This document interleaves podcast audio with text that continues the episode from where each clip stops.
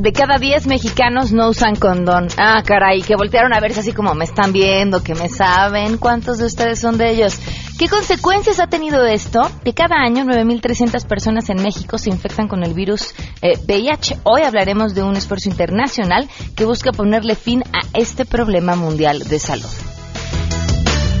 Además, Seth Lawrence está con nosotros para platicarnos de la presentación que tendrá hoy por la noche. Nos recomendará un libro y tenemos muchas cosas más, buenas noticias y por supuesto lo más importante, los tenemos a ustedes. Así arrancamos a todo terreno. MBS Radio presenta a Pamela Cerdeira en A Todo Terreno, donde la noticia eres tú.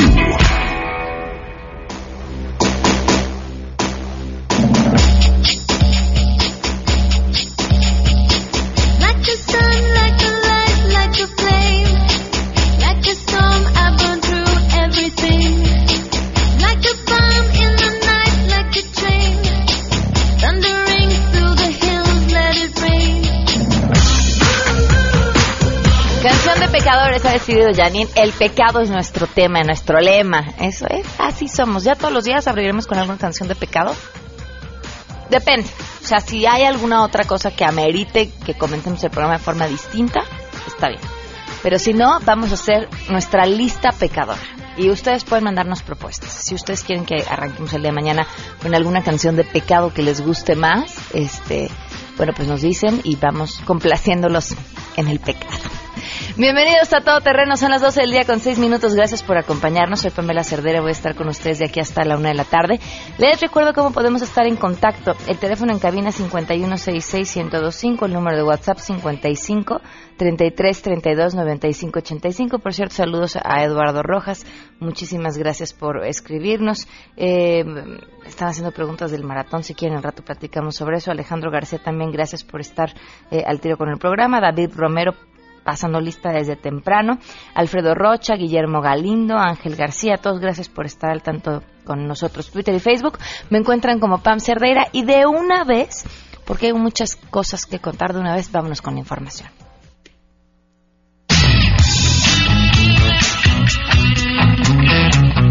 Gracias, buenas tardes. El Comité de Padres de los 43 desaparecidos de Ayotzinapa Guerrero e integrantes de la Coordinadora Nacional de Trabajadores de la Educación llevan a cabo una protesta frente a las instalaciones de la Procuraduría General de la República para exigir diferentes puntos, entre ellos la aparición con vida de los normalistas de Ayotzinapa Guerrero, también la libertad de presos políticos de la CENTE y la destitución y procesamiento del jefe de la Agencia de Investigación Criminal, Tomás Cerón de Lucio. Venimos todos unidos a exigir ante esta dependencia el esclarecimiento de la desaparición forzada de los 43 compañeros normalistas que ya a pocos días de cumplirse otro mes más y que aún hasta la fecha no se ha dicho la verdadera verdad. Cabe la pena señalar también que este mediodía Javier Sicilia y representante del Frente Amplio Morelense se presentará a la Secretaría de Gobernación para entregar un eh, pliego petitorio en el que establece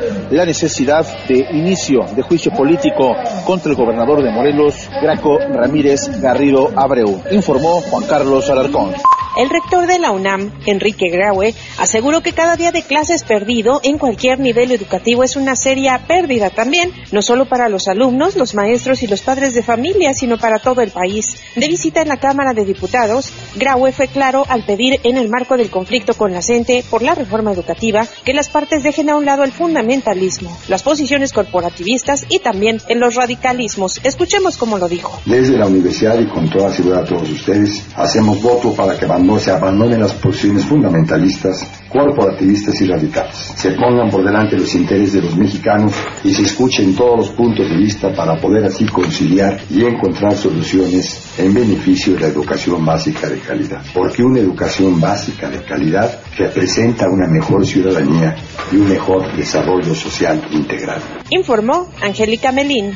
La integración de la Asamblea Constituyente de la Ciudad de México estará compuesta por 22 diputados de Morena, 19 del PRD, 7 del PAN, 5 para el Partido Revolucionario e Institucional, 2 para Nueva Alianza, 2 más para Encuentro Social, 1 para el Partido Verde y otro para Movimiento Ciudadano y un candidato independiente en la figura del bombero Ismael Figueroa Flores. No obstante, los consejeros del INE reconocieron que este trámite queda en suspenso toda vez de que el Tribunal Electoral del Poder Judicial de la Federación aún tiene pendientes por resolver 17 medios de impugnación que presentaron los actores político-partidistas. Es la voz del consejero Benito Nasif Hernández. Conviene aclarar que partidos políticos y candidatos independientes interpusieron 19 medios de impugnación en materia de fiscalización, de los cuales 17 aún están pendientes de resolución. Por lo anterior, la asignación de diputados por el principio de representación proporcional que el día de hoy se, se, se propone a este Consejo General en cumplimiento con los acuerdos emitidos por este órgano y el calendario aprobado está sujeto a lo que la sala superior en definitiva resuelva en los próximos días. Y este se propone pues aprobar este acuerdo eh, con una especie de cláusula suspensiva que dependerá de si hay resoluciones que obliguen a modificarlo por parte de la sala superior. Noticias MBS, Francisco Rubio. Con una participación de aproximadamente 35 mil corredores se llevará a cabo el maratón de la Ciudad de México Telcel 2016, informó el jefe de gobierno capitalino Miguel Ángel Mancera. Al presentar la playera y medalla correspondiente a este maratón, destacó que la Ciudad de México logró un avance del lugar 284 al lugar 13 a nivel internacional. Sin embargo, recalcó que el objetivo es estar entre los primeros 10. Vamos a escuchar. Hoy estamos en el lugar número 13, pero se está haciendo todo el esfuerzo para poder llegar a los primeros 10, para estar en el top 10.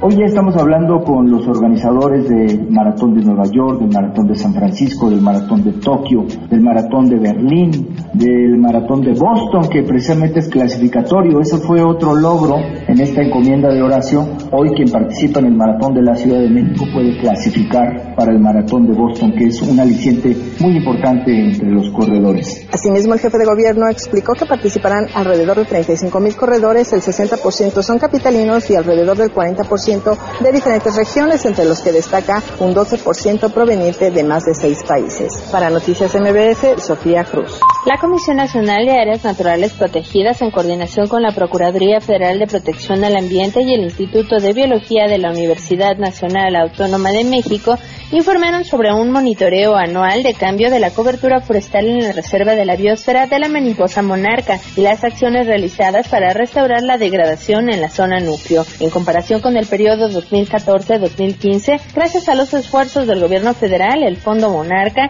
y a los incentivos económicos otorgados a ejidatarios y comuneros, la tala clandestina en la reserva disminuyó en un 40% y la degradación de 72.3 hectáreas de bosque se debió principalmente a fenómenos climatológicos. De estas 72.3 hectáreas degradadas, 53.94 fueron dañadas por la tormenta invernal número 11 y los frentes fríos 45 y 46, 11.92 hectáreas por tala clandestina y 6.44 hectáreas por sequía. Alejandro del Mazo Maza, comisionado nacional de áreas naturales protegidas, destacó que en coordinación con instituciones públicas, privadas y académicas se llevó a cabo acciones de conservación y restauración en estas 53.94 hectáreas afectadas por el derribo de árboles durante la contingencia ambiental de marzo de 2016 en la zona núcleo de la reserva y 50 hectáreas en la zona de amortiguamiento, informó Marilu Torrano.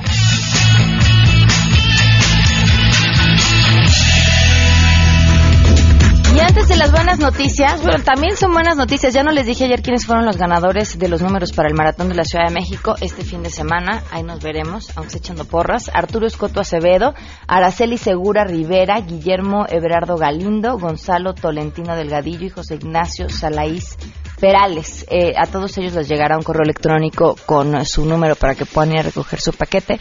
Si no me equivoco, a partir del día de mañana. Y desde que vas por el paquete ya es una fiesta ya, los nervios, se empiezan a sentir las mariposas en el estómago, eh, la, compra se pone buena porque venden de, pues todo lo que puedas necesitar para correr, entonces se pone muy interesante y por supuesto el, el domingo que será la fiesta de la Ciudad de México. Si ustedes eh, nunca en su vida han corrido o se han acercado a un evento como estos, no pierdan la oportunidad. Haga, miren, mi consejo es, agarren una bolsa de dulces o chocolates en pedacitos, lo que tengan a la mano. Miren, hasta pan, lo que sea, miel, hay quienes dan en cucharas de plástico con un poco de miel. Y se acercan, pues ya más o menos insurgentes, eh, ya pegaditos hacia el sur. Y ahí se ponen en la valla y van a ver qué padre ambiente. Yo quiero pensar, y seguramente es así porque si no, no lo harían, que se siente tan bonito para los que están echando porras como para aquellos que están corriendo. La energía que se hace eh, ese domingo, año tras año, en el Maratón de la Ciudad de México, sobre todo a raíz de que el maratón se estaba organizando como se organiza ahora, de verdad que no tiene nombre, no se pierdan esa experiencia. Y vámonos con las buenas.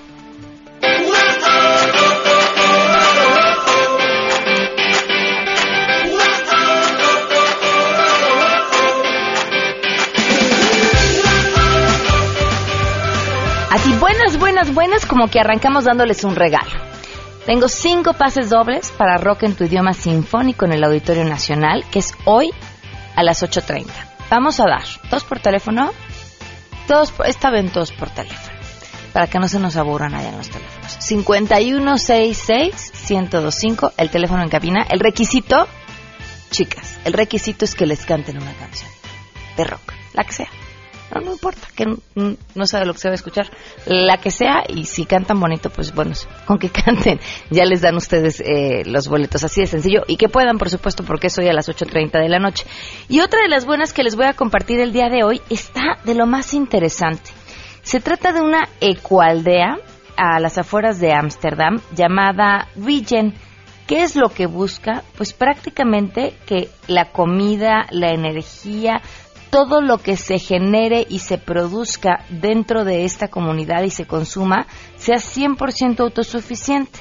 Quien tenga la suerte de vivir en una de estas casas eh, va a tener su comedor junto a un huerto urbano interior, en el exterior otro jardín estacional y por la calle casi todo lo que comas se cultivará en granjas verticales de alta tecnología. El barrio será un nuevo tipo de comunidad diseñada para ser completamente autosuficiente, cultivar sus propios alimentos y generar su propia energía, además de reciclar sus residuos en un circuito cerrado. Utilizarán los métodos más avanzados para cultivar alimentos. Por ejemplo, eh, van a producir con una de estas técnicas, producen 10 veces más alimentos en la misma cantidad de terreno, con un 90% menos de agua de lo que sucedería, sucedería en una granja tradicional. Eh, producen su propia energía, como les decía, utilizan energía solar, solar térmica, eólica y biomasa. Una red inteligente distribuye la energía eficientemente usando los coches eléctricos como sistema de almacenamiento de energía para cuando hay picos de demanda.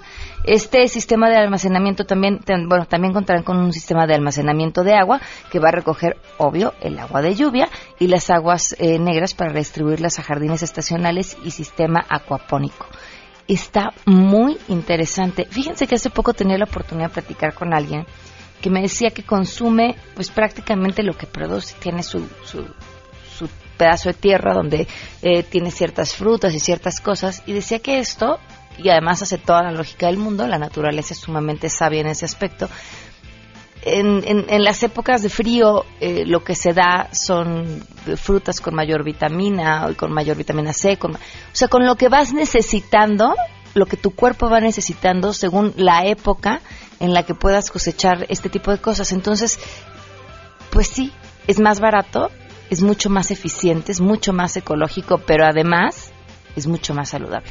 12 del día con 18 minutos, el teléfono en cabina es 5166-1025.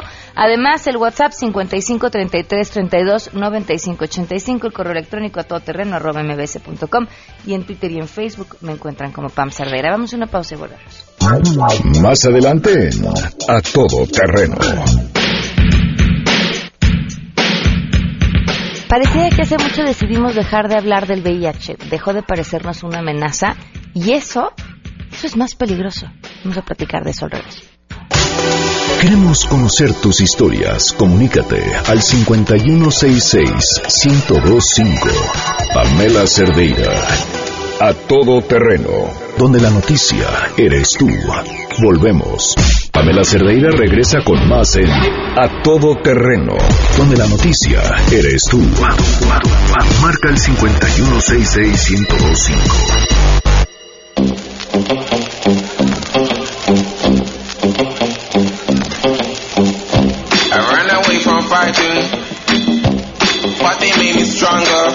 12 del día con 22 minutos. Eh, gracias por continuar con nosotros en A Todo Terreno. Nos acompaña hoy Armando Mayen, Coordinador Nacional de Prevención y Pruebas Rápidas de VIH. Gracias por estar con nosotros. Gracias a ustedes. Bienvenido. Y también Antonio Bertrand, eh, gracias por acompañarnos. Vamos a platicarnos tu testimonio además. Encantado, gracias. Bienvenidos. A ver, ¿cómo están las cifras, eh, Armando? Porque justo lo que platicábamos fuera del aire es si hablamos de VIH, para quienes nos tocó crecer durante los años 80, Hoy vemos un panorama completamente distinto y si hay alguien más joven que nos escuche, dirán, ¿por? Pero en los 80 era un tema de terror, era un tema de vida o muerte, eh, era también un tema de discriminación. Estigma, muchísimo estigma. Quedan algunos remanentes todavía, ¿no? Sí. Pero, pero muy distinto a cómo se vive hoy. Sí, eh, pues mira, en nuestro país se estima que hay más de 180 mil personas que tienen VIH y sí es una epidemia que tiene más de 30 años. El primer caso que se reporta en nuestro país es en el 83. Y ciertamente, ¿no? Los avances médicos, la sensibilidad del personal de salud, la desinformación, por supuesto que traía una serie de barreras y limitantes para las personas que, que estaban recién diagnosticadas. Hablar en este momento, 2016, en nuestro país, es pensar que vivir con VIH es no es igual a muerte, que tienes la posibilidad de, tener una actividad, una, una, vida, una calidad de vida común como, como el de las personas. Ah, para nuestra asociación, HF México, eh, una de las herramientas importantes para la prevención del VIH es un modelo de pruebas rápidas en espacios abiertos.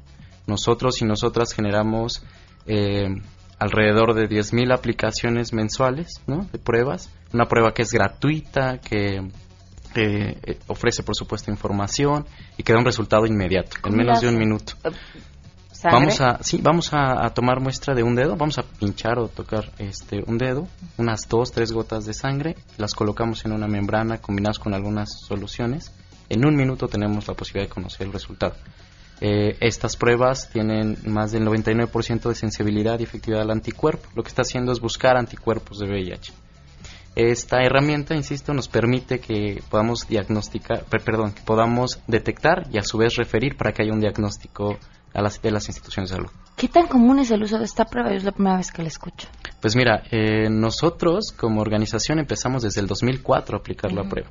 Las instituciones de salud, y insiste, eh, tendrían ya algunos años utilizando estas pruebas, porque además son pruebas que, que a diferencia de otros estudios, son más baratos, ¿no? más económicas. Y, bueno, muy particularmente desde HF México, pues esa esta esta experiencia, ¿no? Ya de más de 10 años que nos permite por hoy aplicar más de 400 mil pruebas en este en este recorrido. ¿Cómo puede la gente conseguir esas pruebas con ustedes?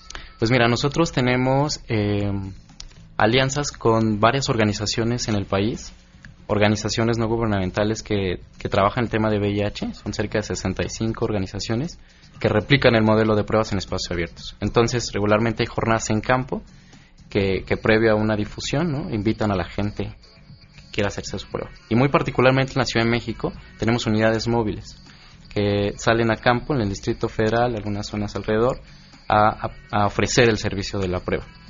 Eh, también tenemos una clínica que atiende y trata infección de transmisión sexual en Florencia 41, en Zona Rosa, y que bueno, ahí a partir del mediodía hasta las 8 de la noche ofrecemos la prueba. Entonces, eh, los aliados, los, las redes sociales, la misma gente, ¿no? De voz a voz van haciendo ahí que, que, invites, ¿no? A la persona a hacerse su prueba. Ahora, ¿qué tan común es que la gente diga, ay, no, qué tal que es algo positivo, mejor no me la hago? Pues mira, en nuestra experiencia ha habido de, de, todo, de todas respuestas. Sí, tenemos, sí sabemos que cada persona responde de manera diferente por las herramientas y experiencias que tenga. Eh, y yo, partiendo como la experiencia de la Ciudad de México, me atrevería a decir que son las menos. Afortunadamente las que llegan ahí ¿no? ya tienen como este chip de quiero hacerme la prueba, estoy consciente de alguna situación de riesgo y voy a asumir ¿no? de alguna manera. No todas, todos responden eh, de la mejor manera como nos gustaría que, ellos eh, aceptaran esto, Pero, me lo atrevería a decir. perdón, también es que tienen un acompañamiento, no te dan el resultado en un sobre y entérate, sino que hay una consejería, ¿no? Claro, hay, Antonio, hay, sí. hay, hay alguien que lo está arropando, ¿no? Por decirlo así, que les puede explicar Armando mejor. En este, en este modelo lo que estamos haciendo es que, por supuesto, no solo es aplicar la prueba. El proceso implicaría que ante un resultado eh, reactivo ofrecemos un servicio de acompañamiento y vinculación a, la- a los servicios de salud. Para nosotros es bien valioso que la persona inicie un tratamiento médico. Y, y durante varios meses tenemos un equipo de trabajo que les está acompañando, arropando a aquella persona en tanto alguna duda, alguna situación emocional, los referimos o canalizamos o nuestros consejeros o vinculadores tienen eh, formación en psicología, por ejemplo. ¿En qué consisten los tratamientos? Son tratamientos que se llaman antirretrovirales, son distintos esquemas dependiendo del, del avance de la carga viral, digamos, del, del- del organismo. También dependiendo del abastecimiento de, de las instituciones de salud, ¿no? Eso Desafortunadamente, a veces no tenemos una respuesta inmediata de las instituciones. Y por supuesto que eso se convierte en un problema en este momento, ¿no? Eh, es, es preocupante y ocupante para las asociaciones civiles empezar a alzar la voz y a señalar que, que el tratamiento es algo indispensable para que la persona pueda continuar con sus actividades del día a día. Claro. Ah, Hablabas del, del acompañamiento y del apoyo psicológico y me imagino que, eh, bueno, tú, porque te ha tocado pasar por ahí, sabrás lo importante que es que pasa por la cabeza de una persona cuando recién la diagnostican con VIH. Sí, a mí, a mí me diagnosticaron en 2009 en la Clínica Condesa, perdón, que depende del gobierno de la Ciudad de México, y es como pionera en el servicio ambulatorio ¿no? de atención al VIH-Sida, empezó en el 2000. Y bueno, ahí también el resultado me lo entregó pues este un psicólogo, un acompañamiento. Afortunadamente, como enfatizabas tú al principio, ya son las épocas en las que no se muere uno necesariamente de VIH cuando esto se detecta a tiempo. Yo fui irresponsable, fui muy tonto porque pues yo ya había enfermado, o sea, eh, la carga, las defensas, perdón, eran tan menores a 200, lo normal es mayor de 1000, y cuando bajas de 200 pues ya desarrollaste la enfermedad del SIDA, ¿no? Cuando estás arriba de esto pues puede ser nada más vivir con el VIH y vivir bien si estás controlado. Yo tenía 38 CD4 y que son las, eh, las células de defensa y más de 500 mil unidades del virus en la sangre. Yo tenía neumonía. Pero bueno, afortunadamente, pues llegué aparentemente a tiempo porque aquí estoy sentado y con el tratamiento antirretroviral que sí tienes que tomar disciplinadamente todos los días a la misma hora y luego llevar la vida sana de cualquier persona, pues este tengo una calidad de vida que me permite ejercer mi profesión de periodista, ¿no? Este amar y ser amado y vivir feliz, ¿no? Pero sí es algo muy importante hacerte la prueba porque eh, antes pues sí había ese temor justo, no no me hago la prueba porque qué tal si soy positivo, pero pues es absurdo. Mientras más pronto lo sepas es eh, mejor porque se puede rescatar la, la- el sistema inmunológico, evitar que se deprima, ¿no? Y que pues vivas mejor, eh, que no vayas a pasar por una situación de riesgo como estuve yo. Y además también se, eh, cuando estás en el nivel indetectable, como estamos los que vivimos bien controlados, quiere decir que tenemos menos de 40 copias del virus en la sangre y esto disminuye muchísimo la posibilidad de contagio. Además de que, bueno, hay que usar el preservativo, el condón para prevenirlo, pero aún sin el uso del condón Si tú se tienes reduce una muchísimo. pareja estable y tu conteo es bajo, podrías no utilizar, y, y digo estable porque pues si no tienes parejas estables, tengas o no VIH, pues usa condón, punto. ¿no? Pues por, sí. por un millón de Pero razones. ¿quién podrá arrojar la primera piedra y decir yo tengo una pareja estable, estable, estable de Bueno, cualquier preferencia sexual? Entonces es mejor incluso aunque tengas una pareja e- estable usar el, el preservativo, ¿no? Esa es decisión de cada quien, pero de cada pareja, pero tendría que estar informada y lo mejor es que uses el condón, por supuesto, y te hagas pruebas periódicas, aunque seas este un ejemplo de fidelidad que dejaría no vas a meter las manos al fuego por eso. no, un ejemplo de fidelidad que dejara al Papa feliz, ¿no? Oye, ¿y, y qué siguió además? Porque, bueno, me dices, bueno, el plano médico, me atendieron, me acompañaron, eh, hoy estoy bien, estás aquí, no estás platicando. Pero en el plano profesional, como digo, person- personal, ¿cómo fue? pues el plano personal fue muy duro porque yo tenía una pareja que, que habíamos estado juntos 14 años y no, no pudo con esta situación, aunque la reacción fue de cuando tuve yo un resultado eh, positivo en un laboratorio comercial fue vamos a la clínica Condesa, eso también fue muy pertinente y me salvó. Pero bueno, me costó esa separación de, de él, eh, que no pudo eh, manejar esta situación. Eh, y también, bueno, después eh, eh, esta situación que al principio la tomé bien, pensando de que no tendría que terminar este, en el cementerio todavía. Eh, y quizá también con algún tipo de contraindicación de los medicamentos, pues me llevó a una depresión. Yo estuve un, más de un año en una depresión de la que pude salvar gracias al amor y apoyo de mis amigos y de mi familia, tanto sentimental como económico. Entonces, eh, eh, Fuera del sistema de salud, ¿qué tan caro es el tratamiento? Yo creo que Pues, Armando te los puede decir mejor. esquemas, hay esquemas que van a, pueden rebasar los 90 mil o 100 mil pesos anuales en, en- en tanto eh, el esquema que se establezca. porque siempre es con medicamentos combinados, o sea, no tomas solo, bueno, sí, a tripla, ya hay ahora Ajá. una pastilla que solo tomas una, pero regularmente tomas dos o tres. Ok. Hablabas de prácticas de riesgo. ¿Quiénes son las personas que nos están escuchando hoy que tendrían que irse a hacer una prueba ya? Todos. Pues pensando que el virus de VIH, la mayor forma de transmisión es, eh, es por prácticas sexuales sin protección, más del 95% de los casos que se reportan en México han sido por esta vía, estaríamos invitando a que si tienes una vía sexual activa, con o sin pareja estable, te hagas una prueba cada seis meses. Las pruebas las puedes hacer en, en los espacios eh, públicos, centros de salud, clínica Condesa y por Son- supuesto en nuestra, en nuestra asociación. Son gratuitas. Ojo, siempre es importante que ante eh, un rechazo de, de oferta de la prueba, pues tú exijas, porque finalmente también se trata de, un derecho y de un hábito de cultura, en denunciar cuando no se está cumpliendo con este insumo de prevención.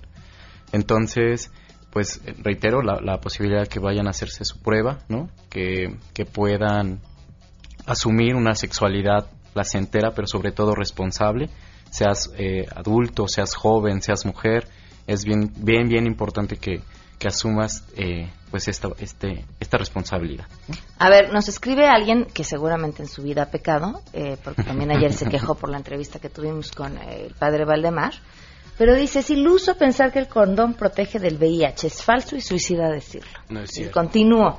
Habla con la verdad, googlealo, si es en Google. Si no te da para preguntarle a un experto honesto, el virus del VIH es mucho más pequeño que la porosidad del látex. ¿Podrías contestarle tú, por favor?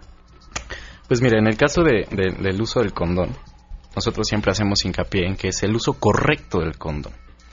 Desafortunadamente hay personas que no han eh, conocido cómo es el procedimiento y entonces eso va reduciendo la efectividad de este. Además de que si tienes una práctica, por ejemplo, en, en donde no hay una lubricación, por ejemplo, una, pe- una penetración anal, pues podríamos pensar en que el roce puede aumentar la probabilidad de que el látex se rompa. Entonces, se, se recomienda en este tipo de prácticas utilizar lubricante, por ejemplo. ¿no? Entonces, a mí me parece que el, el ejercicio acá tiene que ver con irse informando, con ir generando más eh, herramientas que permitan decir, claro, que el VIH, que el condón te previene VIH y de otras infecciones de transmisión sexual y de embarazos, por supuesto. ¿no? Fíjate que hace mucho platicando con una persona de una asociación, eh, le justo para hacer un, un reportaje le preguntaba cuáles eran los grupos de mayor riesgo, si había cambiado algo a lo largo de los años. Y me decía que ellos encontraban en México que crecía no lo suficiente para decir es un grupo de riesgo, pero sí para hacer un foco de atención entre los adultos mayores. Y, y justamente porque era quienes se consideraban a salvo y por esto no utilizaban condón y demás, y que había un número ahí que les llamaba mucho la atención. Epidemiológicamente, la, la- la epidemia de VIH está concentrada en hombres que tienen sexo con hombres. ¿no? Desde la postura de HF es importante decir que, ¿no? Les da todo. Adultos, mujeres, niños, a todos. Y ciertamente, pues somos un país que está envejeciendo. Y en ese sentido, la concepción de, de- de los adultos es esta, ¿no? Yo no me percibo en riesgo, no me asumo en una situación de vulnerabilidad. Por lo tanto, no utilizo un condón. Y es que, ¿cómo crees que, no? Nos ha tocado testimonios en campo en donde ya tengo 60, ¿cómo crees que a mí me va a pasar? Claro que te puede pasar, ¿no? Y entonces, aquí me gustaría como hacer un señalamiento muy particular, como en el caso de las mujeres, ¿no? Eh, conocemos como mujeres amas de casa, ¿no? Otra vez que tiene que ver con esta relación de, de creer que solo una pareja estable no tendrías que adquirir el VIH, ¿no? Entonces, yo invitaría a que adultos y adultas mayores, mujeres, amas de casa, pudieran acercarse a los servicios para que puedan generar esta, esta detección. Desafortunadamente, epidemiológicamente también han aumentado o están aumentando el número de, mujeres que están adquiriendo el VIH por una pareja estable. ¿Cómo pueden contactarlos? Tenemos eh, una página en es prueba de VIH.com.mx. Tenemos eh, el Facebook también, HF México. Tenemos también eh, nuestras oficinas, están en Florencia 41, en, en zona rosa, entre Hamburgo y Londres. Y bueno, eh, ahora con esta campaña que, nos trae también acá, eh, Aférrate a la Vida, pues estaremos distribuyendo la información ¿no? en estaciones de Metrobús, en algunos estados como Veracruz, Guanajuato, Mérida, Nayarit que en espacios públicos nos permitan identificando no solo a HF México, sino a sus aliados que también están haciendo este, este trabajo de prevención en VIH. Perfecto, pues muchas gracias a los dos por habernos acompañado. Muchas gracias, por ser sensibles a este tema tan importante de salud. 12, sí, muy importante, 12 con 38, volvemos. Si te perdiste el programa A Todo Terreno con Pamela Cerdeira, lo puedes escuchar descargando nuestro podcast en www.noticiasmbs.com. Pamela Cerdeira está de regreso en A Todo Terreno. Únete a nuestra comunidad en facebook.com, diagonal Pam Cerdeira. Continuamos. Recomiéndanos un libro en A Todo Terreno. I've got you under my skin.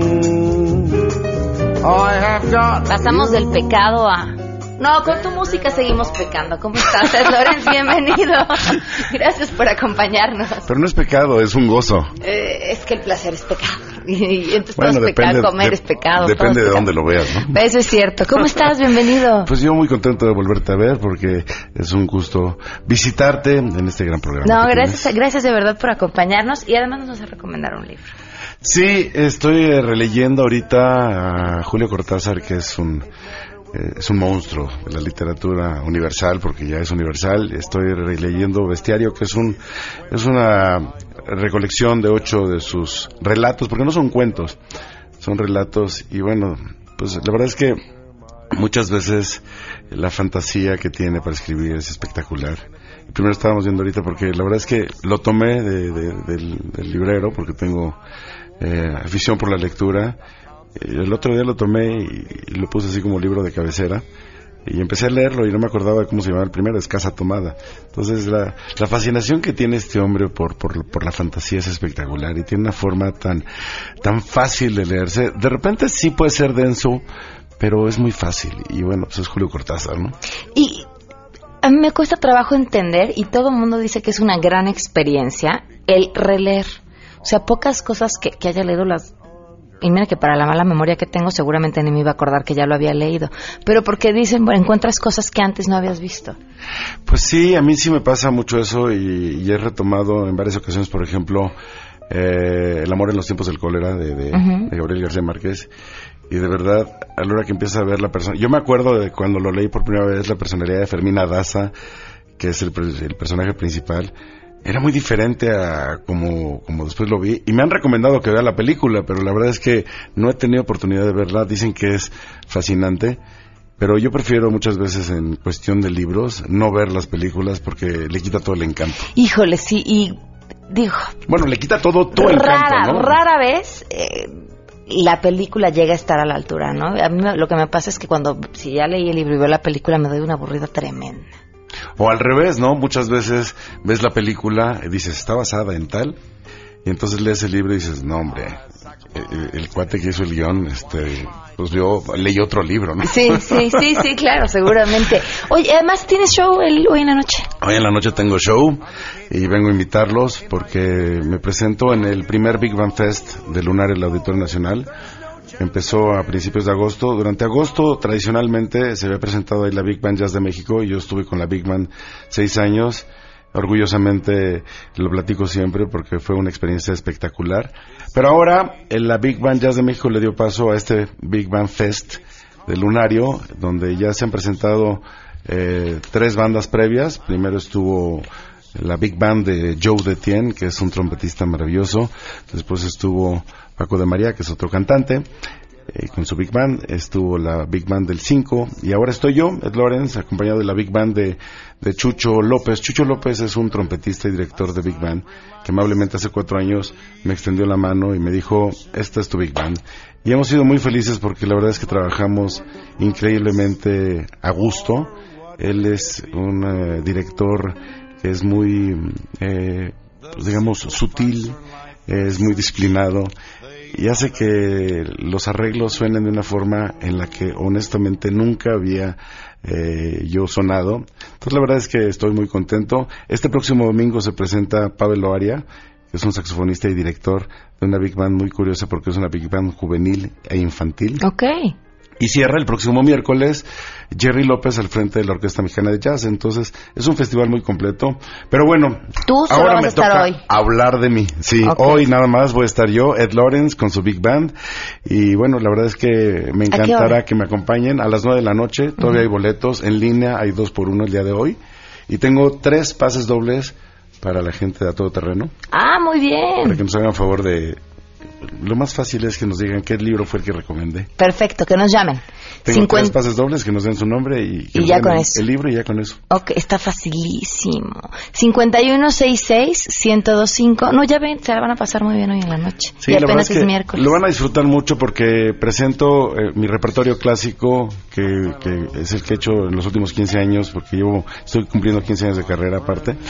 Pero aparte incluyo, aparte, aparte, aparte, perdón, eh, voy a incluir eh, dos temas eh, que grabé en dos de mis discos, pero con arreglos Big Band. Uno es Tainted Love, ¿te acuerdas seguramente? es una belleza. De Soft Cell en los Ujú. 80 y también Pretty Woman, el clásico de Roy Orbison con arreglos Big Band, entonces la verdad es que suena muy bien, también incluyo algo de Queen y muchas sorpresas, la verdad es que es un repertorio que me ha, me ha llamado muchísimo la atención por la forma en la que lo conformé, porque fui poniendo no solamente lo que a mí me gustaba, sino muchas de las cosas que he grabado, pero que son ya muy contemporáneas y que seguramente a la gente le- les va a gustar muchísimo. Pues mucho éxito hoy en la noche. Eh, la- el gusto de verte siempre y ojalá y tengas la oportunidad de acompañarnos porque de verdad que lo vas a gozar y toda la gente que nos escucha pues anímense porque es un miércoles por el clima que tenemos en la Ciudad de México está tequilerón Pecador, pecador.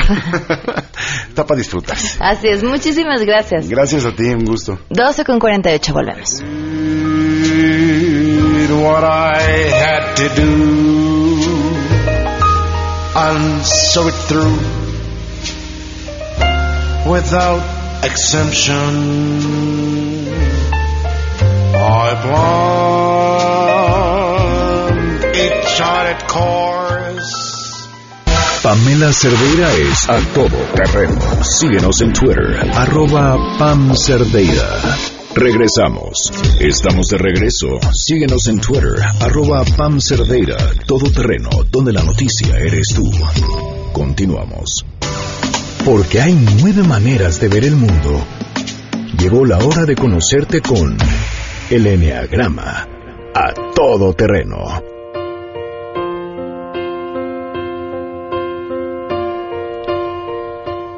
12 del día con 50 minutos. Ya están con nosotros Andrea Vargas y Adelaida Harrison para hablar del Enneagrama. Bienvenidas, ¿cómo están? Bien, gracias. Muy bien, muchas gracias. Ya tan rápido nos toca la personalidad 9. Nueve, ya acabamos todas las personalidades. ¡Qué velocidad! ¿Quiénes Exacto. son los nueve?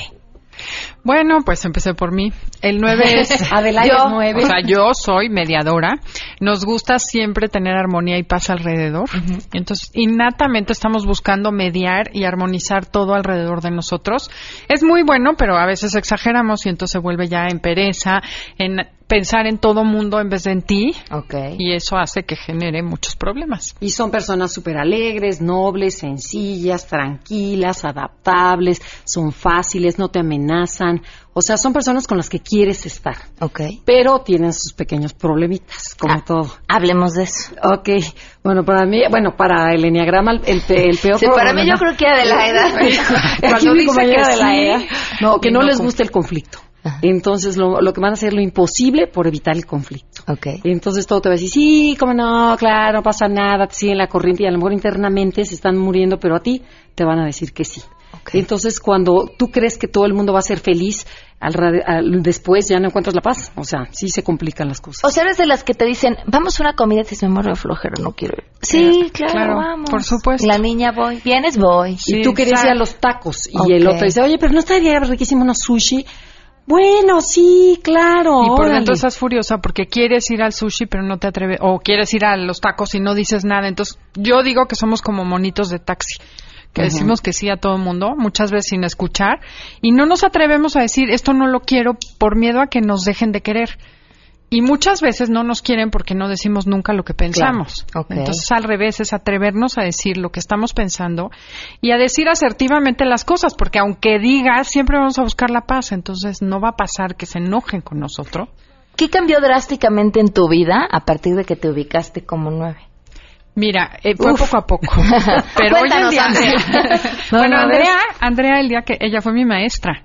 Y me acuerdo la primera clase del 9 me dijo, el día que hagas lo que quieres y dejes de postergar lo que tú quieres, tu vida va a cambiar. Y sí es cierto. Ahora la verdad es que hacer lo que me gusta te llena de energía, me empodera. O sea, mi vida es otra, no me cambiaría por nada por ese nuevecito de hace 10 Pero y además sin importar el qué dirán, ¿no? Porque bueno, es que no me va a querer, es que a lo mejor le va a caer mal, es que no. Entonces pones una postura y te avientas. Y lo que le pasó a Adelaida, que lo podemos decir aquí en público, y le pasa a todos los nueve, es que de repente despiertan, ¿no?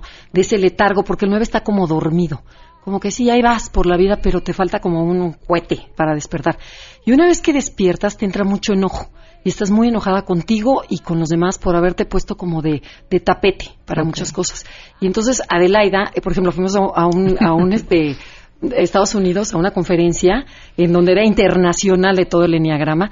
Bueno, esta regañaba a todos. Yo le decía, cállate, o sea, espérate, tranquila, O sea, tranquila, dejas no de, es. de- en vez de evitar el conflicto, te empiezas a aventar a la yugular. Eh, y después el péndulo vuelve a agarrar su equilibrio. Pero esa es la, esa es la, cuando despiertas, agarras un enojo enorme. Me imagino que además para la familia es un shock, ¿no? Decir de pronto, ah, caray, ¿ahora por qué estás pensando en Me ti? la cambiaron. Esta Claro. desde que tomó sus cursitos ya me la cambiaron. Sí, Claro. por supuesto que sí. Es complicado, ¿verdad? Porque antes era sí a todo y ahora pues ya digo que no. No, más bien ya hago lo que quiero. Ok. sea- Ahora decían, miedo a que te dejen de querer. ¿A qué más? Uy, al abandono, a los problemas, o sea, cualquier cosa yo me cachaba que, por ejemplo, a mi marido me daba miedo decirle, no sé, cualquier tontería, ni siquiera era algo importante, pero sentía, es que si se enoja conmigo me va a abandonar. Por supuesto, no lo ha hecho, pero fíjate, era ese miedo, No era le has una hecho idea enojar mía. suficiente. Y por ejemplo, si aquí si yo soy nueva y quiero quedar bien con Adelaida y quiero quedar bien contigo, entonces te digo a ti unas cosas y otra otra, y entonces tú dices, Ah. bueno, esta no tiene postura, es como floja, como aguada, como dices, a ver, Son como veletas. como- Sí. y dices, decídete, entonces te falta personalidad hasta que en el momento que te que te enojas dices, sí, esto y me vale y así soy y se aguantan, pero el chiste es decirlo de una forma suavecita, ¿no? ¿De qué otra forma identificas un 9? ¿De qué otra forma? Que son muy despistados, que este son buenísimas personas, pero ¿qué Adelaida? ¿Qué otra? Algo bien Eh, importante es que dicen que son muy olvidadizos y en el fondo hay mucho enojo. Algo que me gustaría comentar, muchos adolescentes que se tiran en el sillón, que no hacen nada, y las mamás se desesperan y les gritan, están enojados. Cuando tengas un hijo así que tiene una pereza espantosa, la pereza siempre está generada por una sensación de ¿para qué hago las cosas y a nadie le importo? ¿Cómo lo trabajas? Como mamá. Viendo a tu hijo, viendo qué necesita y qué quiere, no pidiéndole qué quieres que haga, porque se cansa el 9 de hacer lo que los demás quieren y que no lo vean. El 9 en el fondo está enojado porque no es visto como hijo, no es visto como persona. Entonces, ese enojo es el que sale cuando te despiertas. Pero si tú como mamá ves a tu hijo, como son muy relajados, ¿a dónde quieren ir? Pues el otro gritó que pizza y al, al 9 ya no le hiciste caso.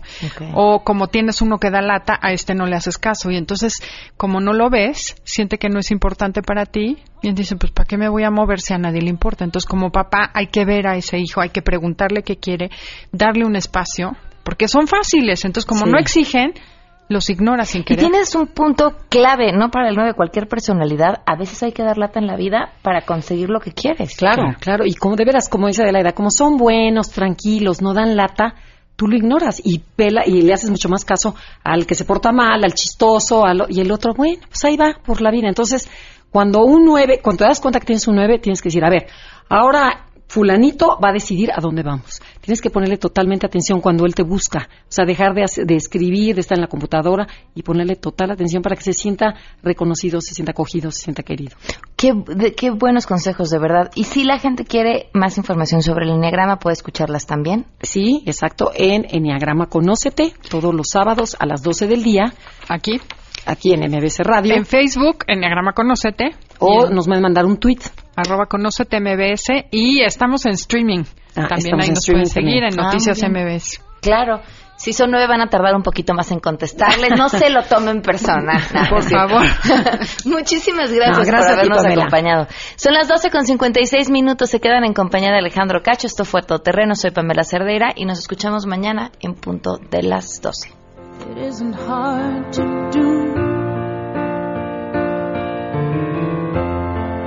Nothing to kill or die for. No religion to imagine all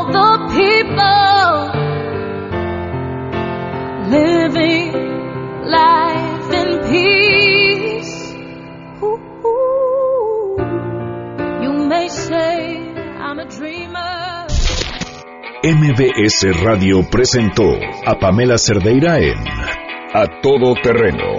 Te esperamos en la siguiente emisión, A Todo Terreno, donde la noticia eres tú. MBS Radio, en entretenimiento, estamos contigo.